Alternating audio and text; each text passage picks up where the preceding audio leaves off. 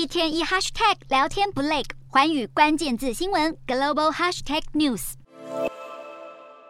两日大涨过后，美股又落亏，道琼五号收盘下点四十二点四五点，收在三万零两百七十三点八七点。标普百跌幅百分之零点二，以三千七百八十三点二八点作收。纳斯达克一样下滑百分之零点二左右，收在一万一千一百四十八点六四点。三大指数静默在于新公布小非农就业数据，九月增加二十点八万人，不止高于八月的十八点五万，也高于市场预期的二十万，表明 Fed 收紧货币政策，劳动力市场仍然过热。就业市场强劲，代表联准会维持高利率可能会比大家预期来得更久。亚特兰大联准银行总裁波士蒂克更浇了投资人冷水，表示大家猜测经济放缓，而且通膨下滑的话，Fed 可能会在二零二三年开始降息，但我敢保证没那么快，因为这场通膨战争可能还处于早期阶段，估计 Fed 会将利率升到百分之四到百分之四点五才会暂停评估情况。投资人则普遍预估，Fed 会在十一月会议四度升息三码。联准会官员发表鹰派论调后，美国公债殖利率上涨，美元指数上扬百分之零点九二到一百一十一点零七，欧元和英镑则分别贬值至少百分之一，其中欧元写下九月二十三号以来最大单日贬值幅度，英镑则是终止连续六个交易日的升值走势。